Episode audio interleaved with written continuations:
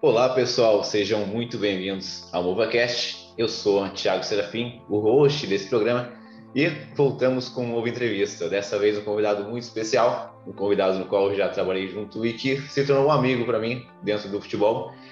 É, eu vou deixar para ele se apresentar para a gente. Felipe, fala um pouquinho para a gente aí sobre você. Cara, em primeiro lugar, eu quero agradecer pela, pelo convite, pela oportunidade é, e por, ser, por, você me considerar um amigo, né? Cara, é, eu me apresentando, né? Eu sou o Felipe Souto, tenho 30 anos, atleta profissional de futebol, atualmente jogo no Botafogo de Ribeirão Preto, é, marido da Marcela, pai da Helena e do Mateu que está chegando, tá no forninho, mas daqui a pouco tá entre nós. É, sou Belo Horizontino, é, nascido e criado em Belo Horizonte, Minas Gerais, formado nas categorias de base do Atlético Mineiro e por aí vai. Mineiro, uai, Mineiro. Cara, essa aí do Matheus eu não sabia, hein? Faz de quanto, quanto tempo, Marcela? 16 semanas já. Agora, depois que antes de, de ser, ser pai, né? Antes de entrar nesse universo, a gente pergunta quantos meses tem, né? É. Depois que começa, depois que começa a se inteirar mais, aí agora só a nomenclatura muda, né? Agora são, são semanas, semanas e dias, mas são 16 semanas e 3 dias, eu acho. Show, cara. Pô, parabéns. Eu, eu como sou um cara que trabalho com reabilitação, protocolos, tô acostumado com um pouco com a, com a nomenclatura de semanas. Então, tô, tô um pouco adaptado, cara. Mas, pô, que legal, que legal, parabéns. E você falou de, de família, né? Isso, dentro do contexto do, do esporte, é muito importante, né? E se tratando do futebol, às vezes a gente não tem isso tão atrelado a gente, né? Ou a família acaba sugando muito, ou não tem um contexto social tão interessante. Qual que é a importância que você pode relatar da sua família, da sua base, para o seu desempenho no esporte e para a sua carreira? Assim, eu, eu, eu costumo é, resumir com uma constatação. Se não fossem é, os meus pais, principalmente, eu não teria me tornado um atleta profissional.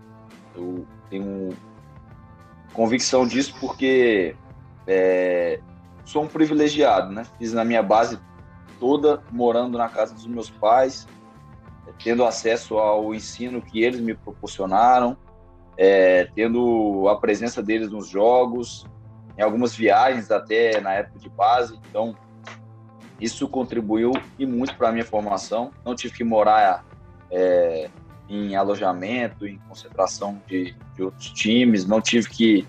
Não dependi é, no meu dia a dia de algum clube, isso foi fundamental para mim.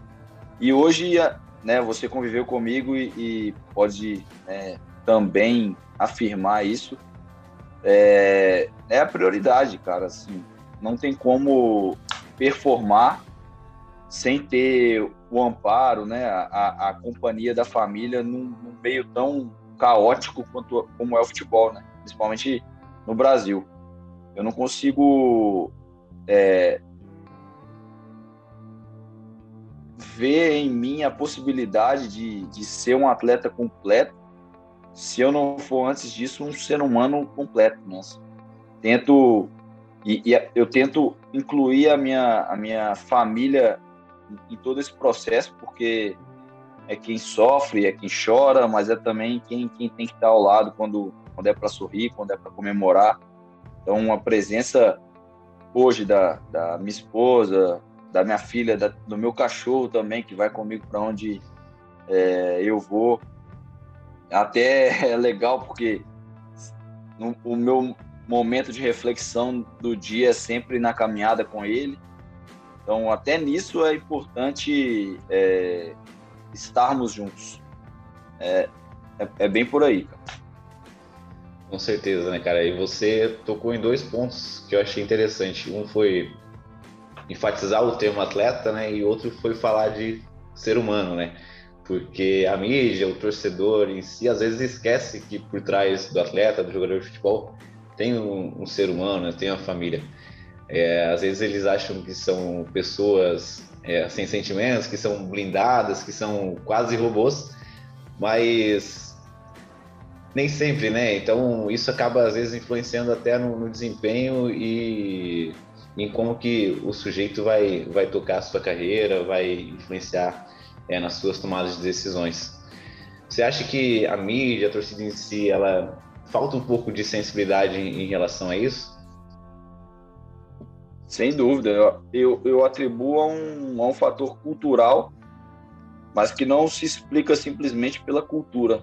É, não é pode parecer complexo, mas não é, porque ele só, ele só existe até hoje e está cada dia mais sério, né, mais preocupante, porque as pessoas não têm é, limite, assim, sabe? E, a, e eu acho que a mídia, embora tente, né, não vou, não vou dizer que, que são todos, mas uma, uma grande parte da mídia tente diminuir a, a, a influência da raiva do torcedor no, no tratamento dele para com o atleta, ainda não, não é suficiente. Nós temos visto aí é, cada vez mais né, ataques pessoais a, a, a, jogadores de futebol, a treinadores, diretores. É, um, é algo que me, que me preocupa muito. Eu já passei por situações muito constrangedoras na minha carreira e, e, a, grande, e a grande questão é quando isso vai acabar, né? Eu, eu, tenho, eu tenho muito claro na minha cabeça que é, o que eu falei sobre a questão cultural, ela, ela, ela é muito evidente quando nós, nós não conseguimos enxergar a pessoa nas outras é, facetas dela, né? O grande problema é que quando nós é, nos deparamos com um, um, grande profissional, nós esquecemos que, além disso, ele é, um, ele é um filho, ele é um amigo, ele é um pai, ele é um irmão, ele é um vizinho, ele é um primo. E, e além de tudo isso, ele é um grande profissional. E muitas vezes isso é, é simplesmente ignorado né, pelas pessoas. Na área do futebol, fica um pouco mais claro isso, né? Esse, esse não entendimento ou, ou essa não é, compreensão do que o cara representa para outras pessoas. Mas isso acontece também com, com médicos, com políticos, com pessoas que são é, mais, mais públicas, né? Expostas publicamente. E só que com, no futebol que envolve a paixão e até na política hoje em dia isso tem, isso tem se tornado um, um fator complicado de lidar. O atleta precisa se blindar né, mentalmente, ter a inteligência emocional, ter o controle emocional, mas as pessoas também têm que se conscientizar de que a vida existe para além do, do esporte, para além do desempenho. Né? Acredito muito nisso.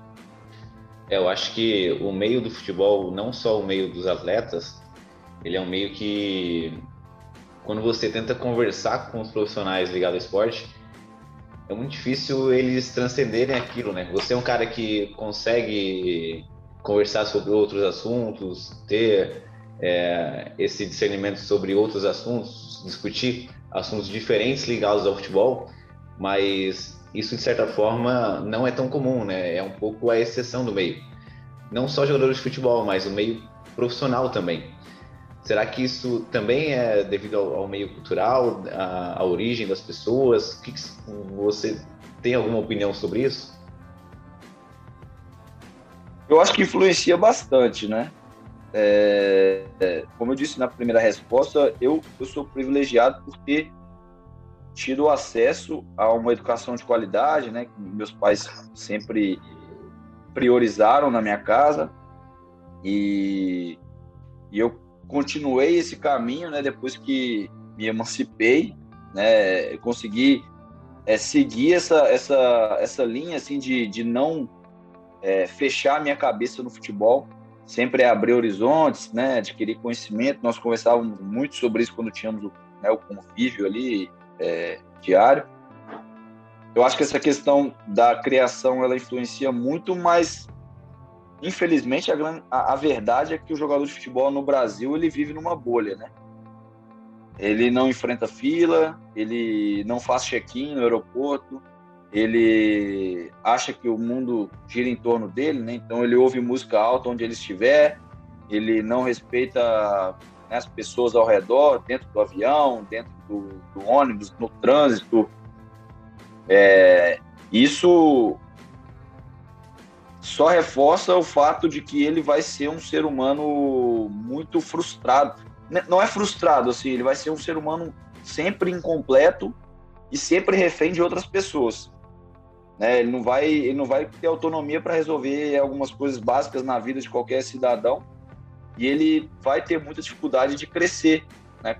Como ser humano, como um, um pensador, né? Ser uma pessoa é, livre, vai ter muita dificuldade assim. E, então, assim, os, o, a questão cultural, né? A questão educacional, de instrução, tal, influenciam bastante, mas é, é, é, possível sair né, dessa, dessa redoma, é possível é, abrir a mente basta basta querer, né? Basta sair do, da zona de conforto desse desse mundo que é um mundo ilusório, né? Um mundo que, que passa rápido e que se não for bem aproveitado enquanto há tempo e oportunidade, ele vai acabar né, virando contra a pessoa, né? Porque na hora que, ele tá, né, o jogador tá bem, tá jogando, tá famoso e tal, ele tem acesso a tudo isso que eu falei. Ele, entre aspas, pode ser é, esse ser um, esse cidadão diferenciado. Mas a partir do momento que ele não aparece mais na televisão, que, os, que o número de seguidores dele baixa e que as pessoas não sabem mais quem ele é na, na fila do banco, aí vem a depressão, aí vem né, diversos problemas que infelizmente acabam sendo naturais nesse processo. É, realmente é um mundo que é uma bolha, literalmente, e vive muitos altos e baixos, né? Então, uma hora você está lá em cima, você é reconhecido, tem esses privilégios que não necessariamente deveria ter, mas tem esses privilégios devido ao reconhecimento do público e da mídia, mas isso uma hora acaba, né? E pensando na carreira em si, ela, ela é relativamente curta, né? Você vai jogar ali em torno de 35, 40 anos e depois você vai fazer o quê, né? Então, não é sobre ser um jogador de futebol, né? não é sobre ser um atleta, é sobre ser um ser humano, né? Tem toda uma vida ainda, tem mais metade de uma vida ainda pela frente depois que ele parar de jogar futebol, né? E você falou do meio educacional, cara, você foi é um cara que não é tão comum também, fez graduação durante o decorrer da carreira e uma pós-graduação também, né, um MBA.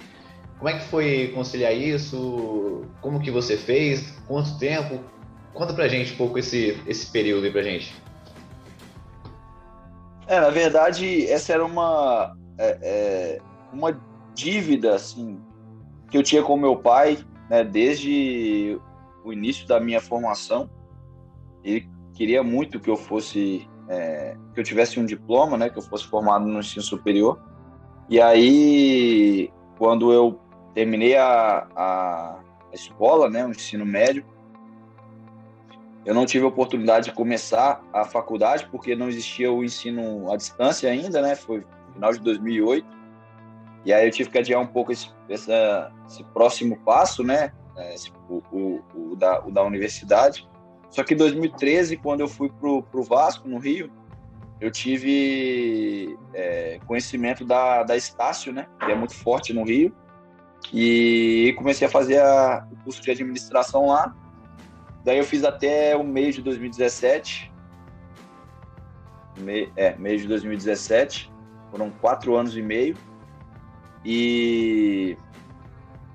É, nove, nove períodos, na verdade, né? E aí, um ano depois, aí formei em administração. Um ano depois, no, em agosto de 2018, eu também soube de, desse curso da, da FGV em parceria com a FIFA e com o CIS, né, que é um centro de estudo relacionado ao esporte que fica na Suíça, é, de um MBA voltado para a gestão estratégica de esportes, que é algo que me interessa bastante. Comecei a fazer, formei um ano depois, e desde então eu, eu tenho feito alguns cursos na área de gestão do futebol. Inclusive, depois de amanhã eu vou começar o curso de gestor da, da CBF Academy, né? Que é o assim que é, eu acho que é o que falta dentre os proporcionados assim, né, pelas instituições do Brasil. É, e, é, e ele é hoje ele é necessário para exercer a função, né, dentro do futebol brasileiro.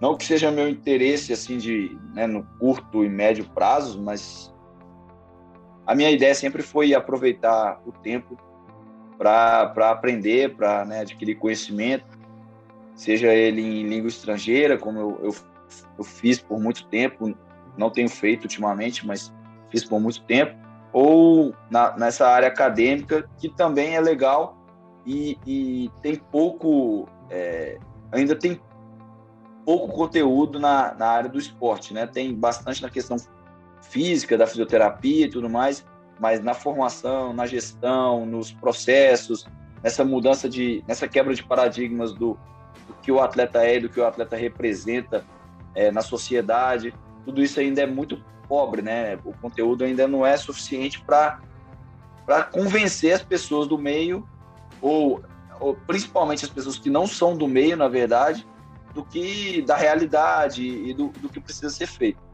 É mais ou menos esse o meu histórico escolar é, eu quero, eu tenho muita vontade de ainda de fazer alguns cursos, talvez não na graduação, porque esses cursos que eu quero fazer, eles precisam, né? Eles, eles exigem a, a presença física e hoje para mim é, é inviável, mas eu ainda quero muito fazer o curso de psicologia e, e aí vamos ver mais para frente o que que, que, que, que, que vai dar para fazer, assim, passo a passo, não é, não é nada urgente, mas eu não, eu não quero parar, eu não, eu, eu não acho que né, não é nem saudável para mim, assim, fisicamente e, e mentalmente, é, interromper essa, essa, essa minha trajetória fora do, né, do, dos gramados, assim, de, de preparação para outras áreas que eu é, eventualmente vá, vá seguir. Legal, cara. Realmente é sair um pouco da caixa, né, do, da bolha do, do futebol.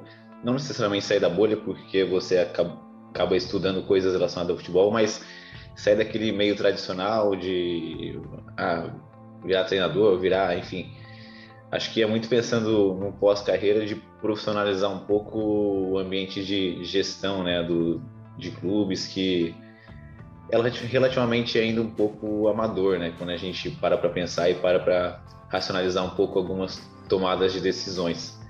Então isso realmente é algo muito legal que tem que agregar muito.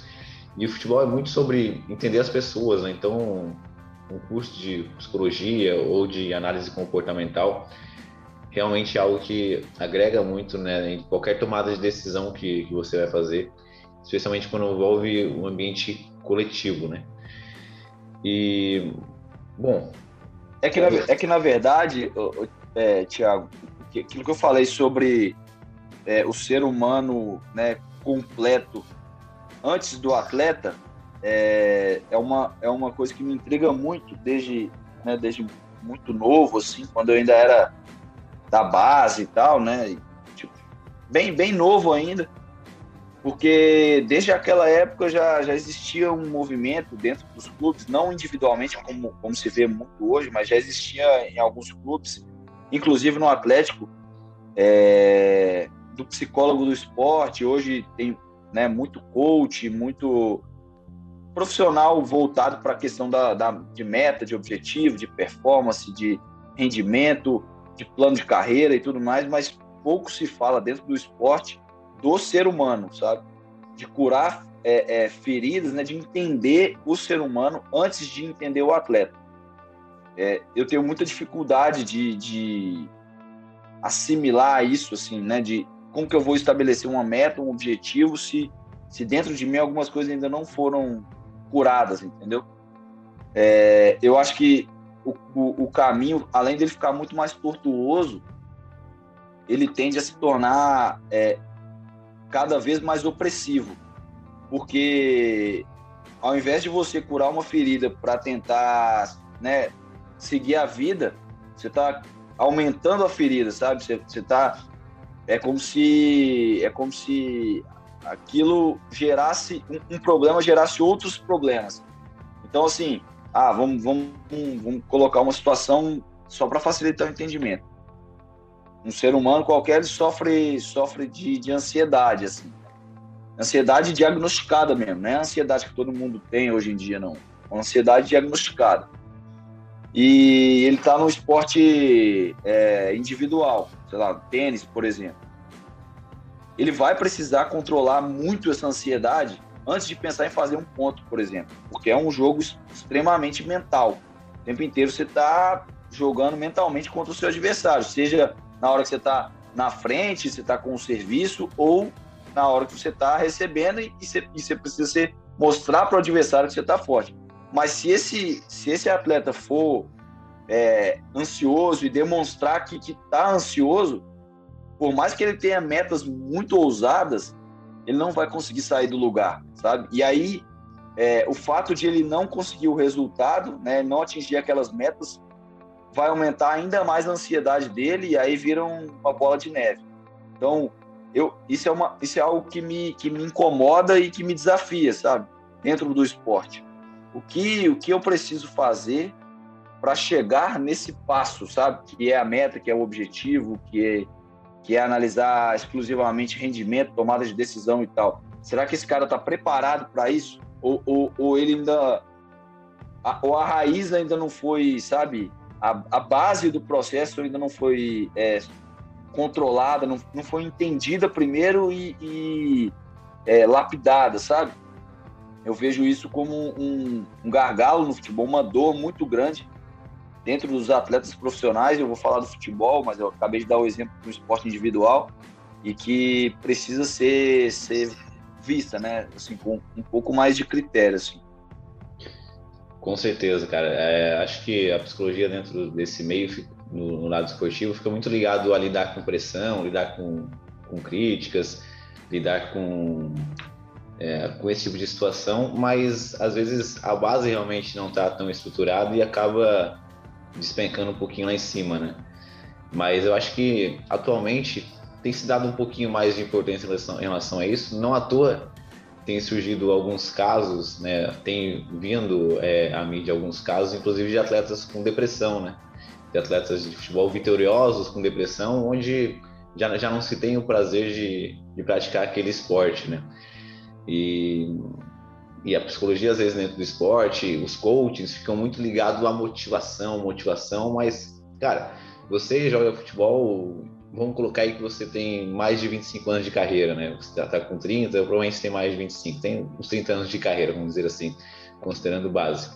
Há quanto tempo você ouve falar em motivação, né? Então, não é só sobre isso, né? É sobre a gente entender realmente o contexto, entender do que, que aquele atleta precisa, porque apesar de o futebol em si ser um esporte coletivo, ele precisa de algumas análises individuais para facilitar o coletivo, né, e o, e o resultado final da equipe. Você teve algumas experiências fora do Brasil, né, mesmo que em períodos mais curtos. Você vê um pouco essa diferença ligado ao profissional de psicologia, profissional da fisioterapia? Como que, que são essas relações é, dentro do esporte nesses dois países, Felipe? É, da questão da, da psicologia, a minha, a minha experiência é zero, assim, né? Dos países que eu, eu estive. Tive contato nenhum com psicólogo e tal, e só que na época, assim, eu, eu ainda é, me consultava, né, online com a minha é, não, quando eu fui eu já tinha, já tinha parado, é. Mas eu tinha uma psicanalista que, só para complementar outra pergunta, me ajudou muito a entender o Felipe antes de o, né, o Felipe homem antes do Felipe atleta.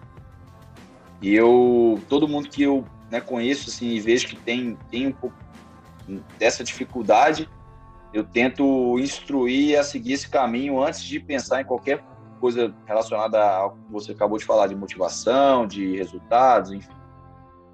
É, agora, sobre a questão da, dos profissionais fora, o que eu vejo, né, e eu até estava vendo um, um, podcast esses dias que né, me chamou muita atenção de um é, coordenador de performance. É, ele, ele foi como preparador físico, hoje ele é coordenador de performance do Ajax. É Alessandro. Esqueci o sobrenome dele. É pelo pro Capretes, né? Aquele canal lá do, do Capretes. E ele fala sobre a diferença do, do, do atleta brasileiro e do atleta do atleta europeu. E isso vai responder a sua pergunta. É, os, os, grandes atletas europeus, assim, ele hoje trabalha no Ajax, mas ele trabalha na Inter de Milão, Crystal Palace, né, ele está 20 anos na Europa, é um cara referência hoje. E ele fala uma coisa que faz muito sentido, que é a seriedade. O atleta profissional fora isso eu, isso eu pude observar no, no Japão, principalmente. Ele encara todos os dias e todos os trabalhos que ele vai fazer como se fossem os últimos. Então ele, ele, ele se dedica, ele se doa, ele se ele, ele, ele vive plenamente aquele momento, né? O, o agora ali. E, e, no Brasil isso não acontece. É, muitas vezes, né, o, o atleta ele está muito mais preocupado no, no rendimento dele no rachão quem que ele vai tirar sarro depois do que o próprio, próprio jogo ou o campeonato. Muitas vezes ele está mais preocupado em, é, é, sei lá, jogar jogar um jogo no celular do que ver o adversário né, que ele vai enfrentar. Acho que tudo isso faz parte do, do processo de, de é, construção de bons profissionais e o Brasil ainda está bem abaixo da Europa. Né? Ele, ele citou alguns exemplos, e, e eu, por estar nesse meio, é, concordo com ele. E aí entra a, a, resposta à sua pergunta, que eu acho que é a maior dificuldade dos, dos profissionais que trabalham com futebol é, no futebol brasileiro. Então, seja ele o, o, preparador físico, o analista de desempenho, o fisioterapeuta, porque questão de recurso, muitas vezes o, o, o a aparelhagem, ou, ou o lugar, ou o ambiente e tal, eles existem ou não. Né? Tem time que tem uma estrutura boa, outro não tem tão boa, outros que tem maravilhosa, outros que tem uma pífia. E no final das contas, o que vai contar mesmo é, é a dedicação dos profissionais. Né? O trabalho que eles estão dispostos a realizar. Óbvio que a estrutura vai ajudar, sim, desde que os profissionais estejam é, é, focados naquele, naquilo. E aí, o, o fisioterapeuta, você trabalha com atletas, você também pode é, contribuir com isso, né, com, essa, com essa minha análise. Eu acho que entra aí uma grande dificuldade dos profissionais em volta dos jogadores, né? Que é de, de trabalhar com aquele cara que realmente quer fazer a diferença. Né? Então, se ele está machucado, o que, que é fazer a diferença? Se recuperar o mais rápido possível, fazer o melhor que ele puder em todas as sessões. Ah, se o cara que é, ele precisa melhorar é, algum fundamento técnico, é se dedicar ali na análise dos vídeos individuais dele, que hoje todo mundo tem acesso, é, ou fazer um trabalho complementar com, um auxiliar, sei lá, um preparador físico, ah, o cara está acima do peso, o que, que o cara tem que fazer? Pô, chama um nutricionista, chama um fisiologista, um preparador físico, peraí, o que, que eu posso fazer? Que, né? Então, a, a, eu acho que a qualidade dos profissionais, ela está diretamente associada a essa, a essa questão né, do profissionalismo do atleta, do, do, nível de interesse e de comprometimento que o atleta tem com ele e com a equipe né, que, ele, que ele defende. É, isso faz total sentido, né? O comprometimento de vocês, ele precisa acontecer para os resultados serem melhores, né? Precisa haver uma, uma sociedade aqui, né? E na fisioterapia em geral, na preparação física também, acaba que o atleta em si, o sujeito que está a treinar, está a tratar, ele é muito mais protagonista no seu resultado do que nós, né? A gente vai simplesmente direcionando algumas coisas, vai simplesmente dando alguns caminhos, mostrando algumas coisas, mas precisa ver o engajamento de vocês na, é, dentro do tratamento e dentro do, do, treinamento, né? Porque a gente vê esse comprometimento dentro de campo, na seriedade também. Imagina só que você está num clube e você vai fazer alguma atividade, isso eu já vi, já, já aconteceu comigo também. É, a gente vai lá desenvolver alguns trabalhos preventivos, alguns atletas trabalhando de forma muito séria e outros rindo, fazendo um rolinho né, de qualquer jeito, trabalhando core. Enfim, é para fazer 30 segundos, chega em 20 já cai. Então, esse comprometimento acaba refletindo depois na, na carreira do atleta, né? É uma, obviamente, um serviço que ele está fazendo de uma maneira não tão boa, não tão competente para aquele momento, que vai refletir dentro de campo e até numa, numa lesão, né? uma possível lesão. Ele está se prejudicando em relação a isso. Acho que o comprometimento em si é algo que diferencia alguns aqui, principalmente no Brasil, né? Atleta de jogador, né? Você é um cara que eu considero um atleta exemplar, né? Tem algumas outras características que você consegue diferenciar de atleta e de jogador, porque aqui no Brasil parece que o cara que é jogador, né? Ele vai resolver a qualquer momento, né? Aquele brilho, aquele, aquele talento vai resolver. Mas cada vez mais a gente vê que isso não, não acontece, né? Tanto é que, por tanto tempo, o Brasil foi o país do futebol, né? Vamos colocar aí 40, 50 anos. E durante 40, 50 anos a gente não desenvolveu estudos suficientes, a gente não desenvolveu é, uma mentalidade suficiente para se manter no topo, né? E não à toa os europeus estão chegando e, na verdade, já passaram a gente, eu acho, desse ponto de vista, é, em relação a país do futebol, né? O que, que você consegue diferenciar para a gente em relação a atleta e jogador de, nessas características, Felipe? Então, Tiagão, cara, eu, eu é difícil enumerar assim, mas são características bem é, bem fáceis de identificar no dia a dia. Quem está no dia a dia consegue ver assim claramente quem é de verdade e quem é de mentira, né? É, o atleta, cara, ele, eu, inclusive ontem eu conversei com um grande amigo meu que, que tá no Palmeiras, né, jogador, e ele me contou um, um, uma coisa que me deixou muito feliz, assim. Ela tem até a ver com a pergunta anterior, que alguns atletas do Palmeiras estão, estão se tornando naturalmente referências para os mais jovens e para os que chegam, porque são jogadores vencedores, né, que, que consagrados no Brasil, é, cada um na sua posição, cada um com as suas características, né, obviamente no, no campo. É, mas são jogadores que se, se destacam por serem atletas. É, chegam mais cedo para treinar, fazem o trabalho na academia, fazem o trabalho na fisioterapia, preventivo, e depois do jogo e depois do treino, a, né, o, que, o, que, o que tem que ser feito, sabe? E da maneira que tem que ser feito, né? com seriedade, com comprometimento. Então, eu acho que isso é, é o que eu disse, assim, isso é, é fácil de você observar no dia a dia. Mas, infelizmente, é, até estava lendo um livro aqui, eu ia te indicar, inclusive, chama A Perfeição Não Existe, é, do Tostão, que é um cara que é um grande cronista esportivo, foi um jogador campeão da Copa de 70, médico, professor de medicina, era um fenômeno, né? E e ele fala um, um, negócio que é muito legal, que o, o, futebol, no futebol, não há nenhuma garantia de resultado, nem, nem individual e nem coletivo. Porque envolve uma série de fatores.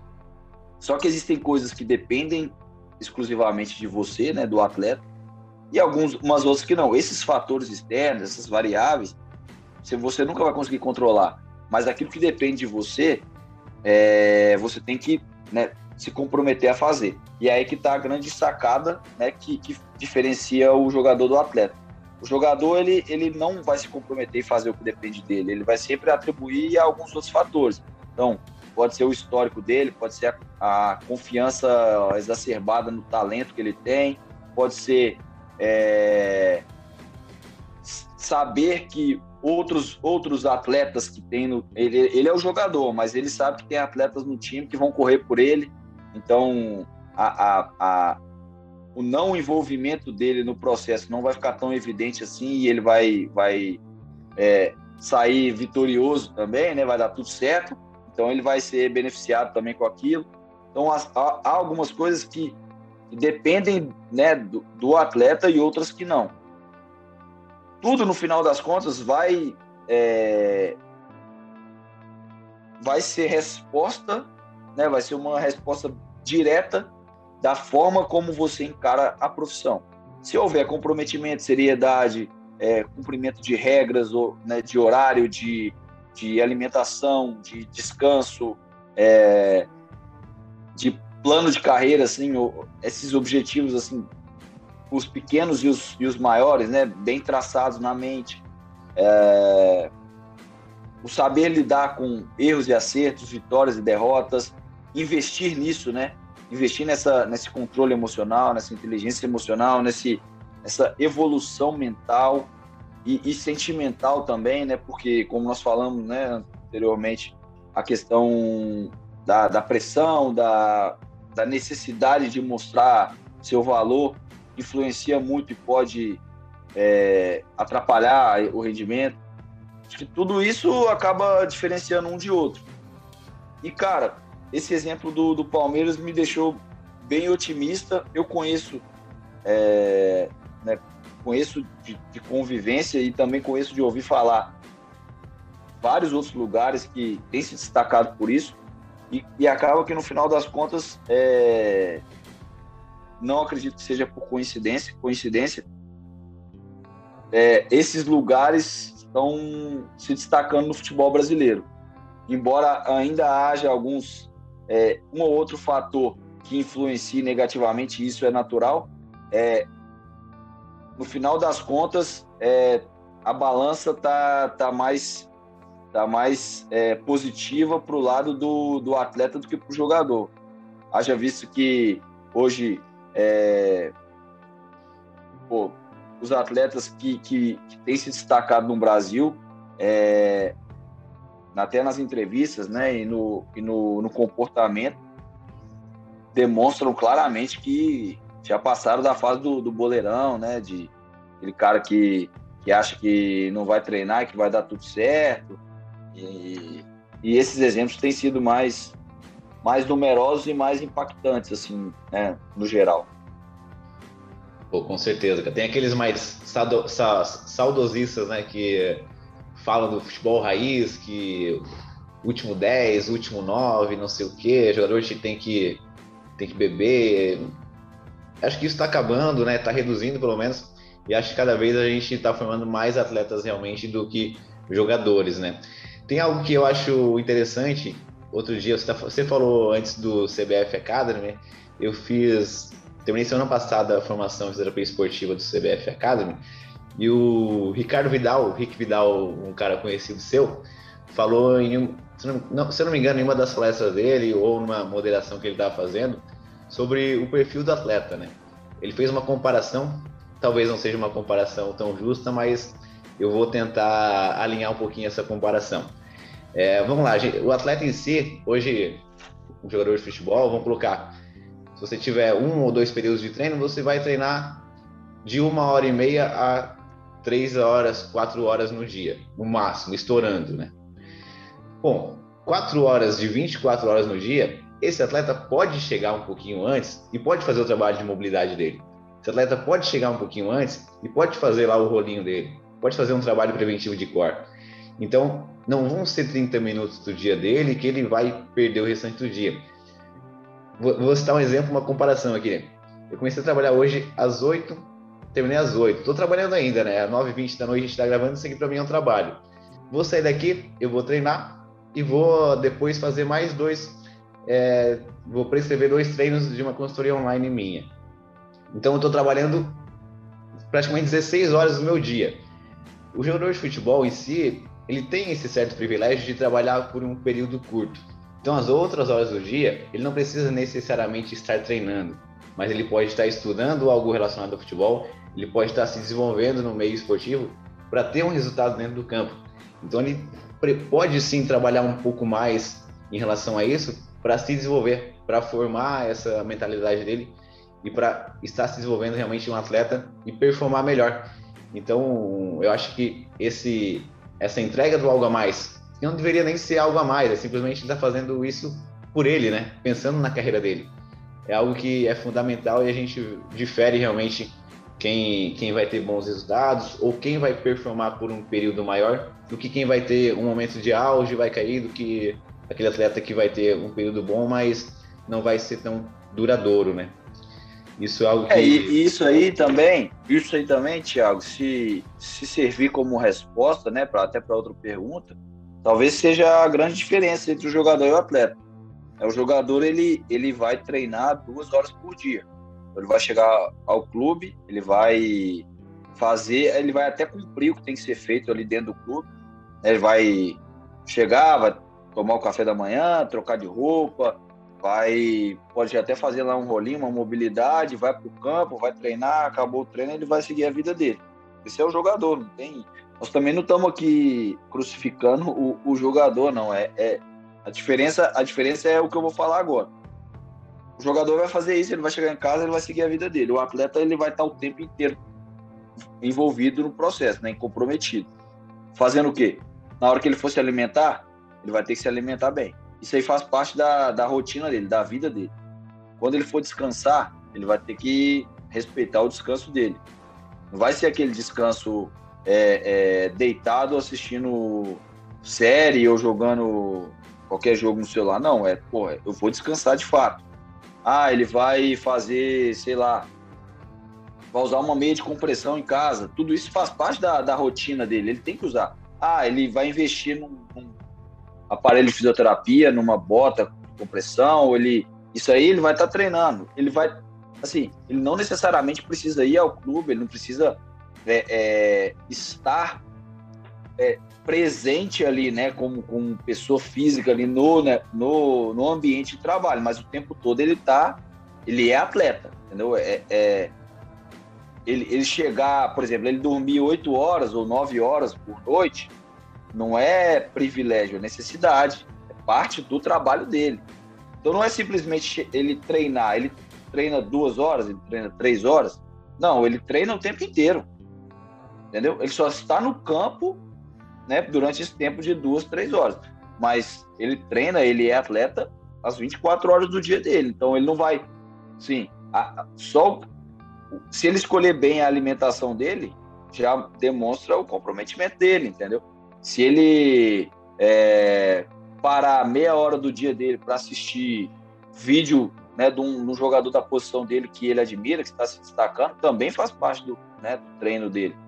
Eu acho que é, ele estudar, né, como, como muitas vezes eu eu tento, se por exemplo essa questão da gestão que eu estou aprendendo e tal, isso aí me ajuda muito dentro de campo também e, e, dentro do ambiente de trabalho, sabe? Pô, peraí, se se o nosso diretor, se o nosso supervisor tomasse aquela atitude, isso isso teria, né, teria sido diferente. Então, pô, eu estou participando, eu não, não, eu não me desligo do clube, entendeu?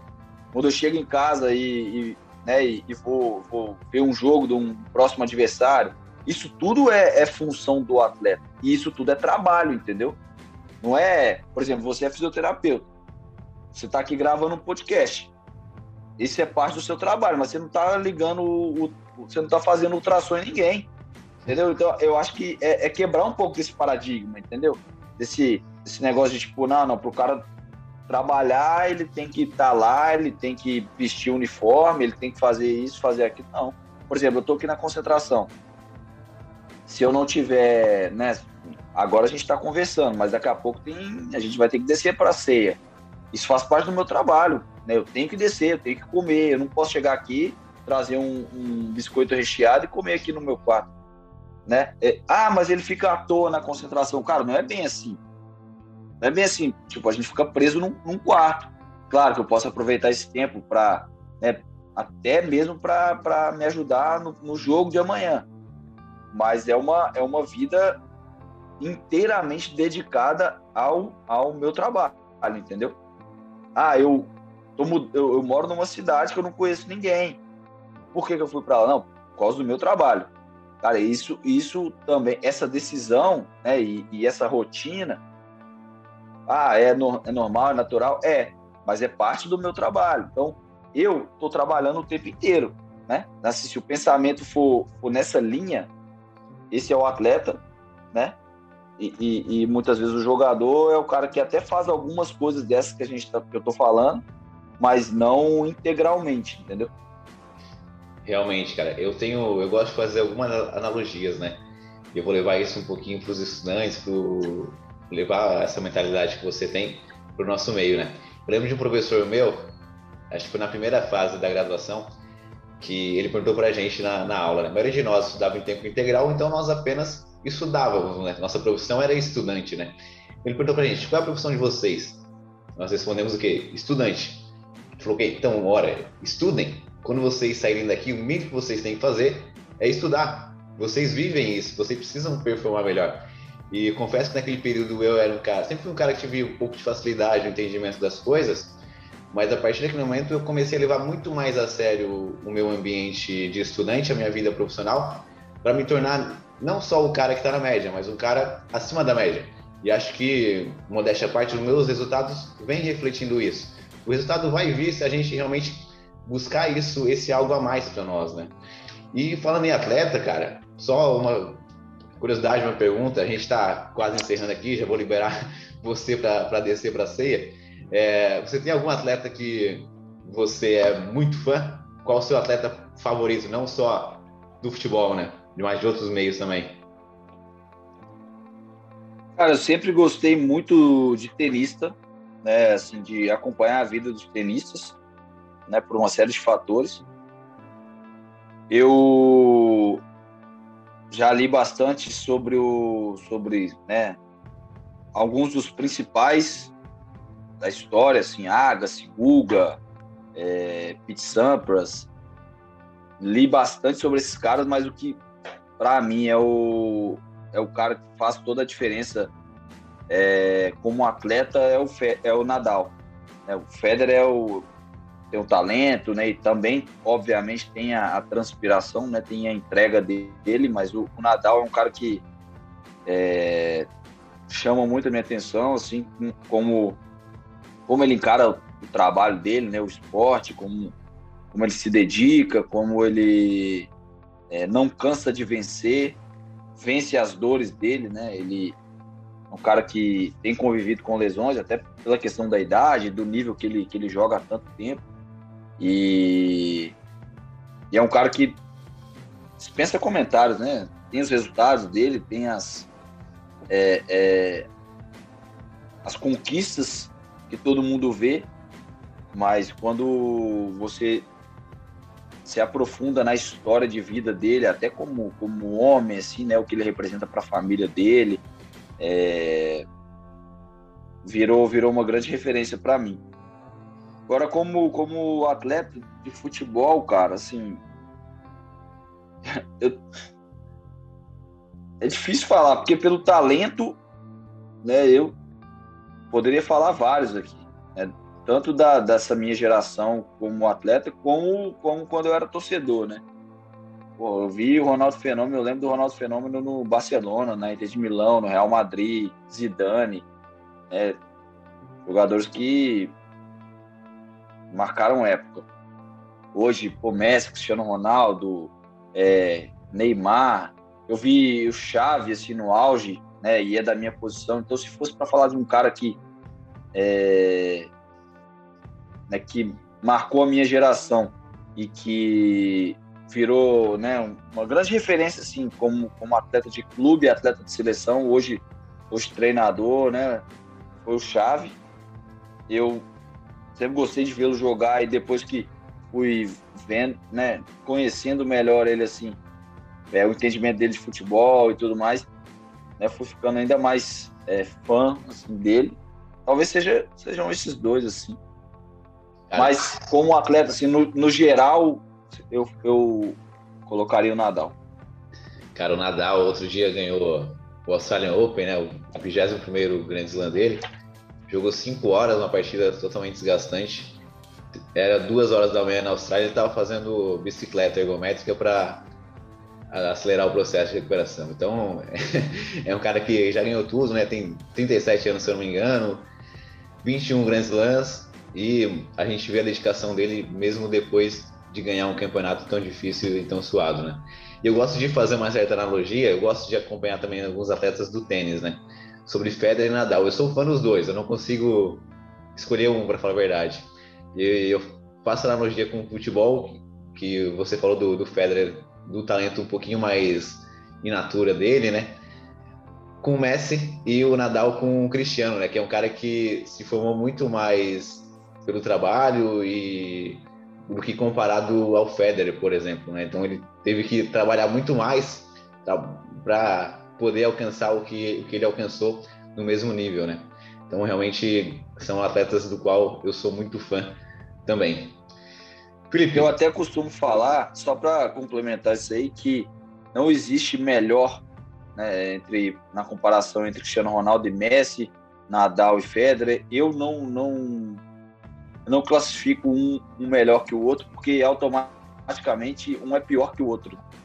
O, ou melhor, o outro é pior que o um. Se um é melhor que o outro, o outro é pior que o um. Se falar que pô, o Nadal é pior que alguém, ou o Federer é pior que alguém, é injusto com, com ele, entendeu? Eu acho que são, são, são talentos, da mesma forma o Messi e o Cristiano Ronaldo, eu acho que são talentos que têm que ser respeitados, é, assim, admirados por alguns e, né, alguns que eu digo assim, porque admiração não se controla, mas respeitado por todos, né? Porque, né, pelo, por tudo que eles, que eles fazem, tudo que eles representam e, e acima de tudo, pela postura fora de campo também, né? não se ouve falar de escândalo né, de nenhum deles. É, claro que uma hora ou outra aparece alguma coisa relacionada à Receita Federal e tal, mas até onde se sabe, muitas vezes nem é verdade e tal, e acaba é, sendo até coisas plantadas para manchar a reputação dos caras, mas no geral são, são pessoas que representam é, muito bem o esporte que precisam, né, por nós serem enaltecidas, é, porque realmente fazem a diferença. Assim. É, eu acho que nós somos privilegiados de ter esses caras no auge em tanto tempo, né? Realmente são, são caras que trabalham por isso, obviamente, e a gente, como é, amantes do, do esporte, somos privilegiados em tê-los tanto tempo no auge. Felipe, estamos encerrando por aqui, né, cara? Eu vou deixar você descer para jantar. É, queria agradecer pelo, pelo, pelo aceite, pela conversa. Realmente você é um cara que sempre agrega na, nas conversas que a gente tem e tenho certeza que vai agregar muito para esse episódio, para as pessoas que, que forem ouvir o programa. Queria que você falasse aqui onde que o pessoal pode te encontrar e suas últimas palavras aqui nesse episódio. Tiagão, muito obrigado pelo convite, pela conversa, assim como nós tínhamos é, pessoalmente, né, quando eu estava em Brusque. Tivemos aqui agora. É, torço muito para que é, você conquiste seus objetivos. Já te falei isso outras vezes. Tem muito potencial e esse podcast prova. É, em breve você, você vai conseguir conquistar passo a passo. Tenho certeza e já está acontecendo, né? Que é mais legal. É, te agradeço por essa oportunidade, né, pelas palavras, pela torcida. É, se vocês quiserem me encontrar. Cara, essa é foda, essa é difícil. É, sou meio desligado com rede social, mas eu prometo melhorar. É, esse é um, uma meta diária minha e esse ano eu, eu já estou até conseguindo assim. É, meu, meu perfil no Instagram é oficial solto. É, solto com U e dois T's, né? Oficial, S-O-U-T-T-O. LinkedIn Felipe Souto, é, Felipe F-I-L-L-I-P-E Souto S-O-U-T-T-O. É, acho que é isso, né? Não tenho Twitter, Facebook. Hoje as pessoas não movimentam tanto, né? Então acaba sendo mais é, Instagram e LinkedIn. Também não tenho TikTok, não gosto. Tenho muita paciência. Então seriam esses dois assim. Eu, eu, eu tento ao máximo conversar né, com as pessoas que, né, que que eu não conheço que vem falar comigo. Claro que as que têm respeito, né? Porque vira e mexe tem algum engraçadinho lá fazer graça. E né, também não tô ali para isso, mas é, é, isso, cara. Obrigado. Grande abraço. Espero que todos os espectadores, ouvintes gostem do, do nosso papo. Tenho certeza que sim, cara. É, a minha opinião é que acho que você poderia é, entregar mais conteúdo para a gente no, no, Instagram também, no, no, no, LinkedIn, consequentemente, né? O cara que é diferente no meio do futebol e pode com certeza agregar muito não só as pessoas que estão relacionadas ao futebol, né? Cara, esse foi o Felipe Souto. Espero que tenham gostado do programa. Nos vemos no próximo episódio. Tchau, tchau.